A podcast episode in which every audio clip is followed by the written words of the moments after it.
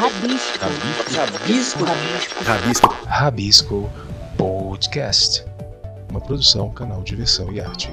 Fala, ouvintes do Rabisco Podcast. Aqui é Tom Miranda. Que é Bia Ramstaller. Pedinho Santos Narveira. Pois E aí, estamos gente? aqui, que delícia. Quanto Depois de um tempo? longo, longo tempo, né? É, Pois é, de um longo verão, eu diria, do, É verdade. do inverno, né? De um longo verão. Hoje o dia Estamos tá aqui de volta. pois é, pois é. E aí, o que, que nós temos de novidade, de pauta para poder trazer esse, esse, essa nova temporada aí do Rabisco? Temos um Brasil novo. Só isso. São tantas emoções, gente. Aconteceu tanta coisa. Eu nem sei por onde começar. Pois é, temos um Brasil novo, né, Bia e Dinho? Que coisa, né? Temos um, um- de novo um, um Ministério da Cultura, né, que foi tão des- destruído mesmo, né? Acho que não tem outra palavra, tão destruído nesses nos últimos quatro anos, mas que bom que né? nós resistimos, né? É, eu acho que o que essa, essa- esse grupo que entrou agora está fazendo é remontar mesmo, né?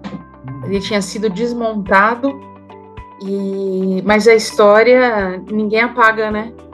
Então essa história pode ser revista, recuperada e, e reconstituída, né? Que foi um pouco do, é um pouco do que está sendo feito agora, né? Reconstituir a, a própria história as ma- e, e a estrutura deixada é, pelo Ministério da Cultura, né?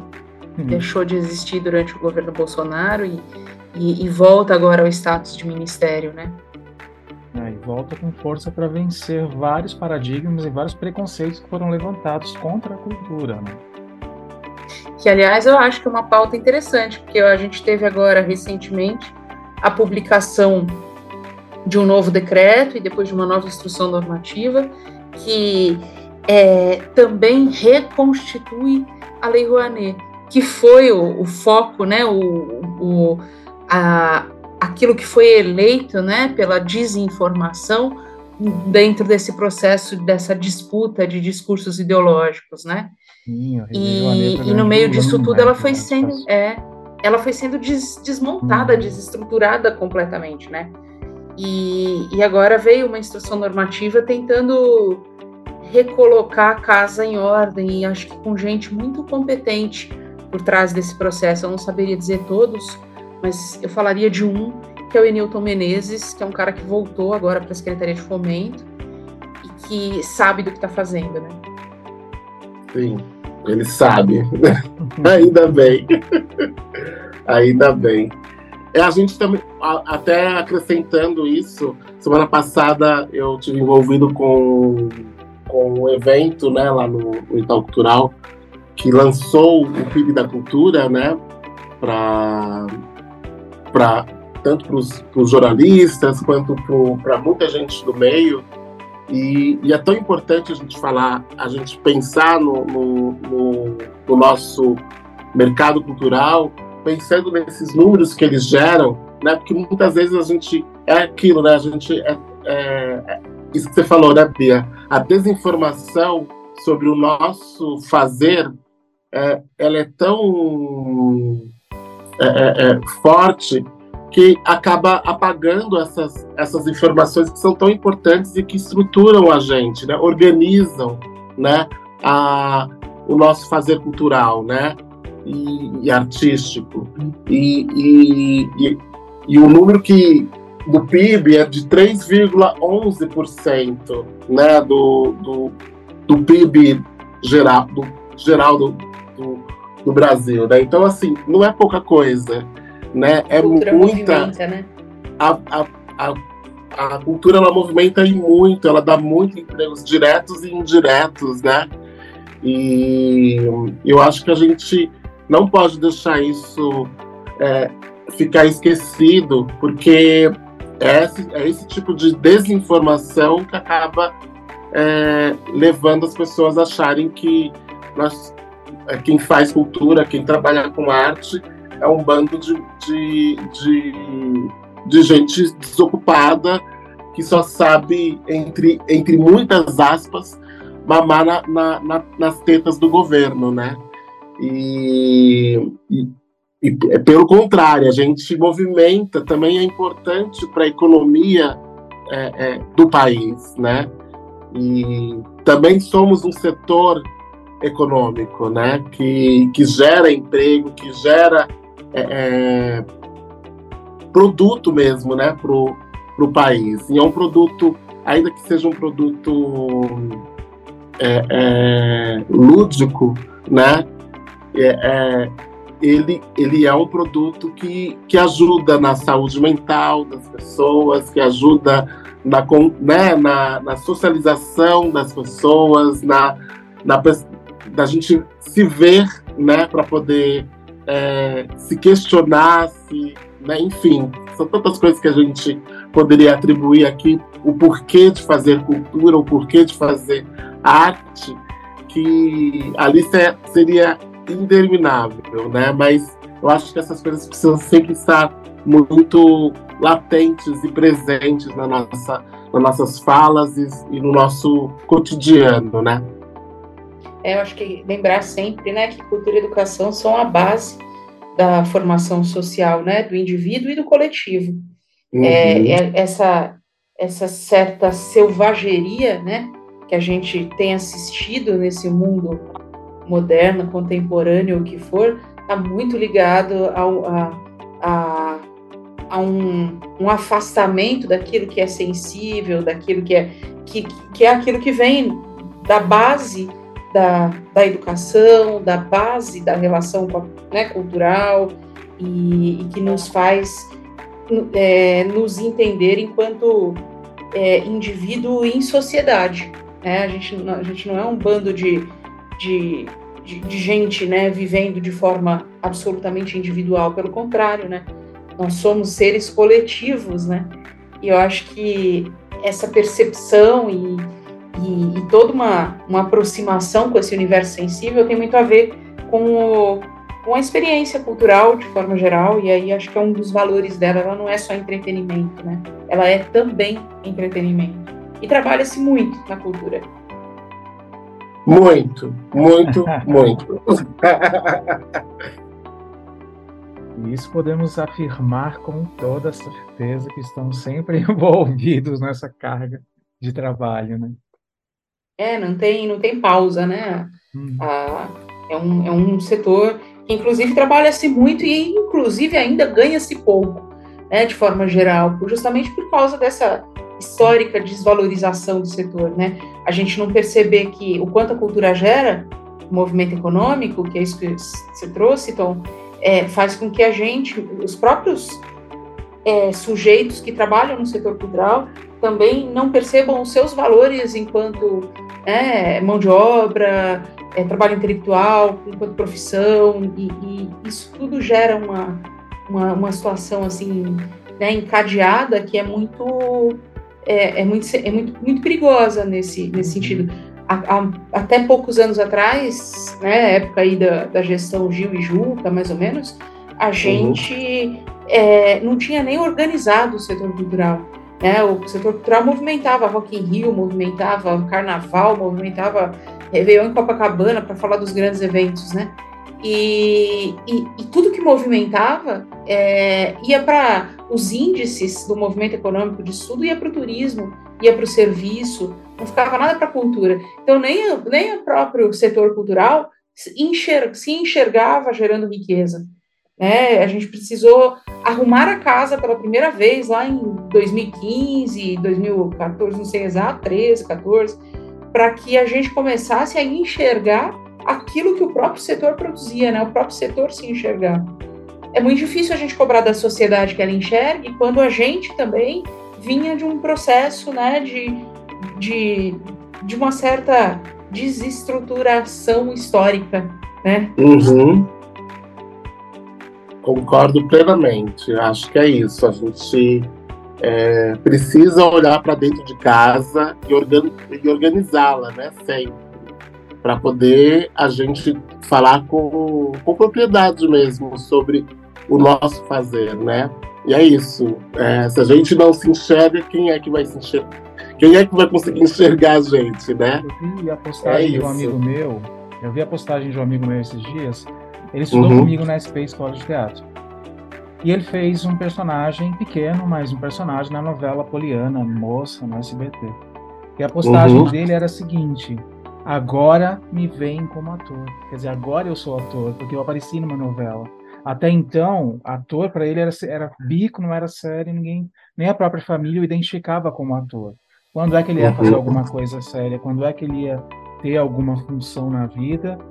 Até ele ter aparecido na novela Poliana Moça. E, infelizmente, a gente passa muito por isso, né? Todo profissional da área da cultura tem seu trabalho não reconhecido, não visto, ou visto apenas como um bico, como um passatempo ou como um hobby. É Verdade. isso, você vê, são os textos tão velhos que continuam sendo uhum. reproduzidos, né? Uhum. Essa coisa do ator só é reconhecido quando está na televisão, assim, até lá, é, uhum. isso não é profissão, isso é, são textos tão velhos, né, tão ultrapassados que continuam Isso, sendo reproduzidos, né? Bem vivos. Uhum. Verdade. Olha, gostei de, de, dessa reflexão aí, desses. Afinal de contas, a gente já tem já tem 100 dias que o já, né? Do, já, já está do novo governo, né? Uhum. E, enfim, eu acho que faz parte a gente pegar e, e, e fazer essa reflexão e deixar essa provocação aí para os nossos ouvintes, que a gente estava com muitas saudades, mas temos aí algumas dicas culturais para poder não deixar ninguém sem, sem nada. Vamos para as nossas dicas? Vamos lá. Vamos. Bora. Suas dicas culturais no Rabisco Podcast. Um oferecimento canal de versão em arte a sua identidade digital brasileira? Bom, posso começar. Lá, Olha, eu tô com. Lá no, lá no Itaú Cultural, desde o dia 13 de março, se eu não me engano, deixa eu ver aqui direitinho, para não falar besteira. Não, dia 15. Desde o dia 15 de março até o dia 18 de junho tá rolando a, a, a ocupação que homenageia a Dona Nete. A Dona Nete é uma cantora do Pará, né? Com 87 aninhos. Imagina, que delícia uhum. que, ela, que ela é, né? Que, que tem uma história lindíssima é, de, né, de, na arte. E ela, ela conta que começou a carreira artística aos 70 anos. Isso, para mim, essa informação é uma, é uma grande lição, porque você começar uma carreira nova, né? É, numa idade que, no Brasil, te descarta a partir já de 50 anos, entendeu? É. Né? Eu acho que, que é, uma, é uma grande lição, né? E, justa, e justo ser uma, uma artista de um lugar que não que não está no eixo Rio-São Paulo, que está lá no norte do, do país, mas que conquista todo o, o, o território brasileiro né, de uma forma muito bonita, de uma forma muito potente. E eu acho que vale muito a pena é, e conhecer um pouquinho mais sobre Dona Onete na ocupação que está rolando lá no Itaú Cultural até dia 18 de junho. Então tem, tem um tempinho aí. Então o Itaú Cultural está aberto sempre de terça a domingo, das 11 às 20 horas de, de terça a sábado e das 11 às 19 horas aos domingos e feriados. Então, fica aqui minha dica para você que não conhece Dona Nete. Você vai sair de lá querendo ouvir todas as músicas dela. Garanto isso.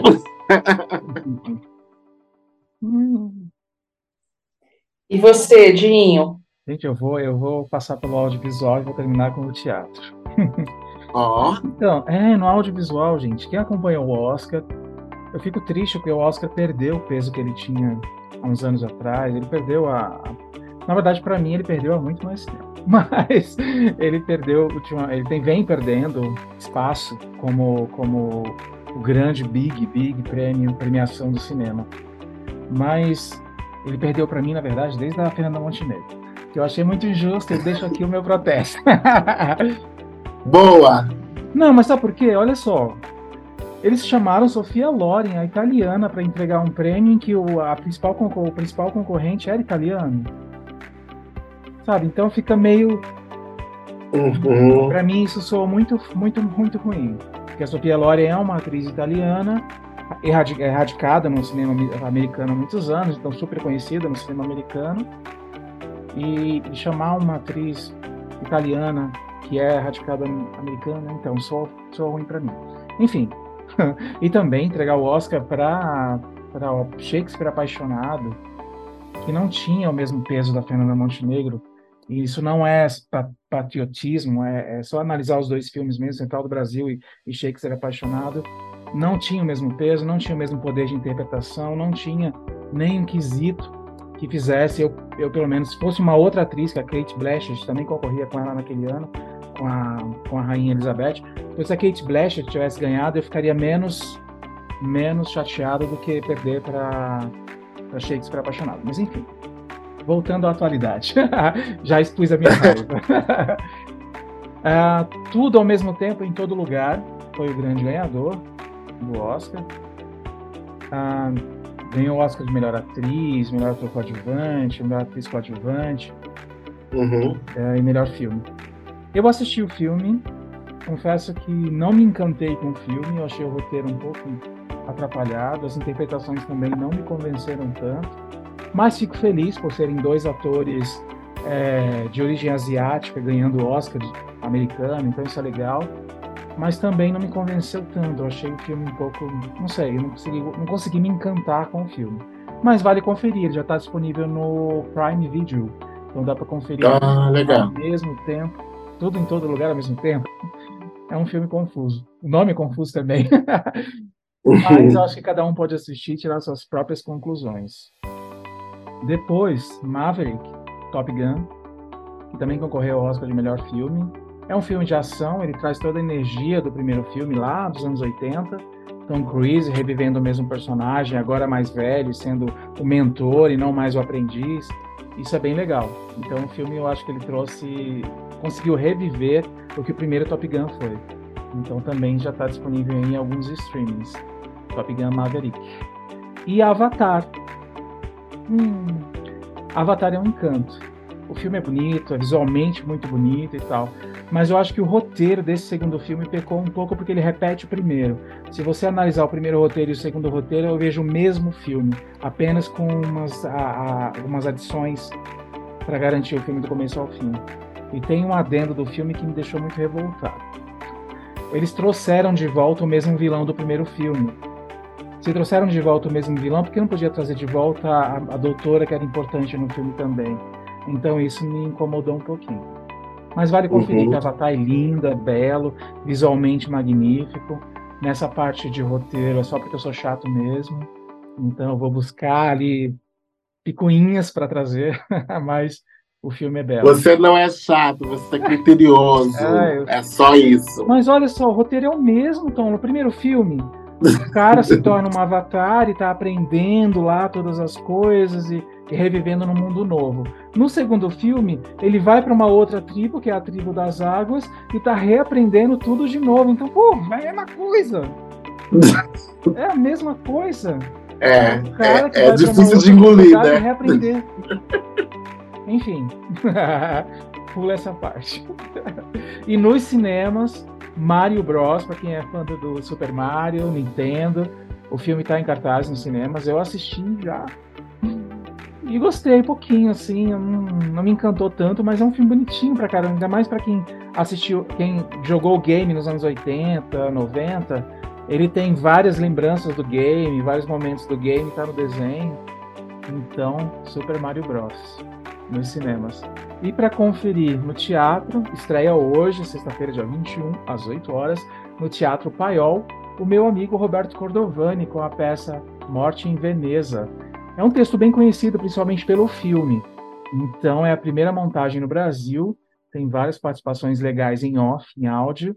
É um solo do Roberto Cordovani, com direção de Vinícius Coimbra, lá no Teatro Paiol. Legal. Essas são minhas dicas. Boas dicas. Muito Dicas bom, nossa. Muito bom. Então, eu, eu queria começar falando de uma peça que eu assisti. Ela não está mais em cartaz, mas fica a dica porque eu acho que é uma peça que deveria circular e eu espero que circule. É, eu fui assistir, assim, eu estava em São Paulo num dia que eu estava dando sopa na cidade e um amigo meu me convidou. é, eu- um amigo meu me convidou, nós fomos, compramos os últimos ingressos e, e fomos assistir. E eu só na, na saída da peça que eu perguntei o nome da peça para ele. E nesse susto eu assisti uma das coisas mais bonitas que eu assisti nos últimos tempos, que é um monólogo com a Lu Grimaldi, a direção do Bernardo Bi- Bibancos, não sei se é assim que fala. O nome da peça é Pundonor. É, é uma dramaturgia argentina da Andrea Garotti. E, e fala a, a história. Quando você chega no teatro, foi no Centro Cultural São Paulo, e você é convidado para ocupar as cadeiras que estão no palco, né? não é para sentar na plateia. Então são poucas pessoas, é um, são, acho que 40 e tantas pessoas que sentam em círculo no palco e a gente logo percebe que a gente está numa sala de aula. E aí, quando começa a peça, a gente percebe que nós somos os alunos.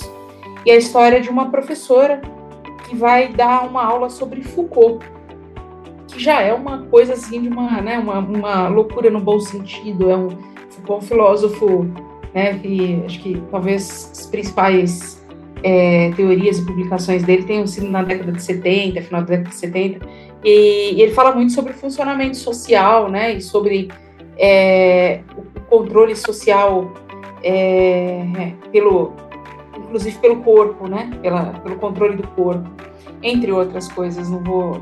E, e essa professora vai dar uma aula sobre isso, e é uma professora que esteve internada numa clínica psiquiátrica, foi né, dada como louca e internada, e, Uhum. e essa aula é a aula em que ela volta né, para a sala de aula.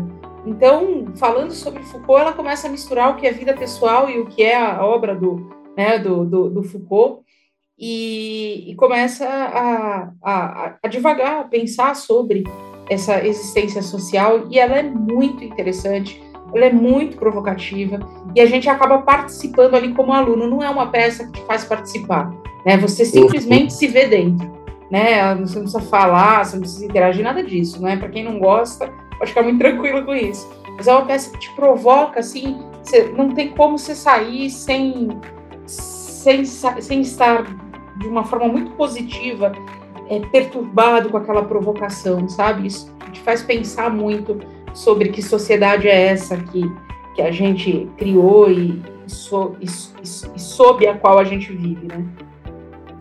É, não sei então, se ela vai circular, e espero que sim. E foi uma experiência lindíssima, eu recomendo. É, queria falar de uma peça que está em cartaz nos Sátiros, que é Aurora. Aí agora eu vou seguir com dicas que são dicas do Lúcio, nosso amigo sempre ouvinte e que não perde nada, porque faz muito tempo. Ah, ele é maravilhoso. É, ele está em tudo, né? Eu gosto muito dos olhares dele, inclusive muitas das das indicações, inclusive essa que eu acabei de narrar, foi, foram indicações dele. E, e, ele esteve agora recentemente assistindo a Aurora nos Sátiros. Foi, aliás, segundo ele, a primeira experiência dele nos Sátiros. Ele não é de São Paulo, né, ele é de Guaratinguetá, então ele vai a São Paulo assistir. E, e ele ficou assim também absolutamente provocado e encantado com o que ele viu. E a Aurora está em cartaz nos Sátiros, sábados às 21 e domingo às 19 às 19 ali na Praça Roosevelt, é, até dia 21 de maio. É, também tem uma outra peça que também Lúcio é, me indicou e de uma pessoa que eu gosto muito e que eu sou assim apaixonada por todos os textos dele. Então eu não assisti ainda, mas sendo dele eu tenho certeza absoluta que vai ser é, que é muito bom. E estreou no dia 13 de abril no Sesc Pinheiros com a Cleide Queiroz e o Plínio Soares, é, a direção da Yara de Novaes, uma peça do Vitor Novoa, que inclusive é um cara que a gente já entrevistou, que está lá no nosso, uhum. nosso conteúdo do canal, é um cara super interessante. E a obra, a peça, chama Mãos Trêmulas. Fala sobre é, o envelhecimento e o etarismo no Brasil. E, e, e Vitor é maravilhoso para na, na dramaturgia, né? Então eu tenho certeza que o negócio é muito bom. E por fim, só mais uma dica, também Lúcio assistiu, também Lúcio indicou o Dilema do Médico, que está em cartaz no auditório do MASP, é Bernard Shaw, e direção da Clara Carvalho, que também já esteve no nosso canal, e pessoal do é maravilhoso, do ligado, né, ao, é, aliás, eles fazem muita coisa do Bernard Shaw, e um elenco grande, não vou citar todo mundo aqui, e, mas o Dilema do Médico, às sextas e sábados, às 20 horas, domingo às 19, é, até dia 30 de abril, no auditório do MASP, na Paulista. É isso. Ah, bacana. Ô, Bia, você falou da, da, dessa peça do Vida Nova. Eu lembro, não tem nada a ver, mas também é de acessibilidade de, de um tema legal que vai estrear um filme do Daniel Gonçalves, que é um ator, diretor, escritor, que ele tem uma deficiência física e ele vai estrear um documentário chamado A Sexibilidade, que fala sobre as relações sexuais é, de pessoas com, com algum problema de deficiência, PCDs. Nossa, que interessante. Que coisa muito legal, muito legal. Então, fica, é, falar o pessoal ficar atento, procurar depois para ver esse documentário Acessibilidade. Está para estrear. Sacada de nome. né? Sabe onde? Não, é. é... Hum? Sabe onde? Não, ainda não. Ah, não, eu recebi a sinopse, recebi a. que ele já concorreu em algumas premiações, mas não tem data de estreia aqui ainda. Fiquei curiosa, quero ver. Bom, já que vocês deram várias dicas, deixa eu dar mais uma, né? Isso, fecha aí, Tom. Né? É que assim, eu fui assistir a pré-estreia, eu não sei se ainda tá em cartaz, porque a gente sabe como, que é o cinema brasileiro, né? Se a gente não vai em tanto, é, é, nas primeiras semanas ele não fica, né? Mas se não estiver em cartaz ainda na sua cidade, ou, é, pode ser que já esteja no streaming. Mas é o, o filme de Daniel de Oliveira, com a Sophie Charlotte, chamado Rio, de, o Rio do Desejo. E tem o Gabriel Leone, tem o Rômulo Braga, enfim, tem uma galera muito interessante, todo filmado lá na Amazônia. Então é um filme é, é, nortista, né? E muito interessante, assim, a, a, eu até falei com o Daniel depois que eu achei muito interessante a química que ele e a Sophie criaram para os personagens. Que você via claramente que não era a química do casal é, é, da, da pessoa física, né? Mas que realmente eles conseguiram, é, é, assim, criar uma química dos personagens mesmo, sabe? E sem spoiler nenhum, porque vale muito a pena assistir, mas é um filmaço. É, eu gostei muito, assisti inclusive com o Thiago Nunes, no, que é a, que colabora às vezes aqui, com a gente no canal. E a gente saiu de lá encantado com o filme e, e com a potência que o filme tem, sabe? Assim, de, de ser algo é, assim, muito bem escrito, muito bem dirigido. As escolhas que o diretor fez é, foram muito assertivas. O, os, principalmente o casal, né? É, o principal casal que é o que é o, o Daniel com a, com a Sophie foi algo muito acertado, eles não caíram no, na, no mesmo lugar, né? Assim, poderia cair, né? Era um grande risco, mas eles tiveram assim um, um encontro muito interessante é, artisticamente nesse filme. E, e, ele falou assim, poxa, era, era, é, essa era a nossa maior preocupação mesmo, de não passar que, tipo, ah, é um casalzinho fazendo de novo mais um, um trabalho juntos. Não, a gente tentou buscar coisas que a gente não tem na nossa relação, né? E eu achei isso muito. É, é isso é muito perceptível, né, para quem conhece, principalmente o casal como a gente, né? Nossos padrinhos, nosso padrinho, principalmente nosso padrinho, né? Eu ia comentar que eu gosto demais dele, eu acho ele um dos grandes atores dessa. Não sei se eu posso ainda dizer nova geração, porque eu acho que tem outras gerações mais novas ainda, mas uhum. ele é um uhum. dos grandes atores, eu acho que é, tudo que ele faz é muito bom. Daniel é fantástico.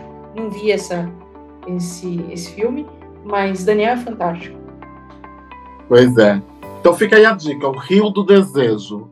Viu? A, tenta ver se acha no streaming ou se tiver na, no cinema, nesses cinemas de. Principalmente que, que perduram algumas coisas nacionais. Acho que vale muitíssimo a pena. Muito bom. Então, vamos voltar na semana que vem? Vamos! vamos. Sem grandes intervalos. É isso.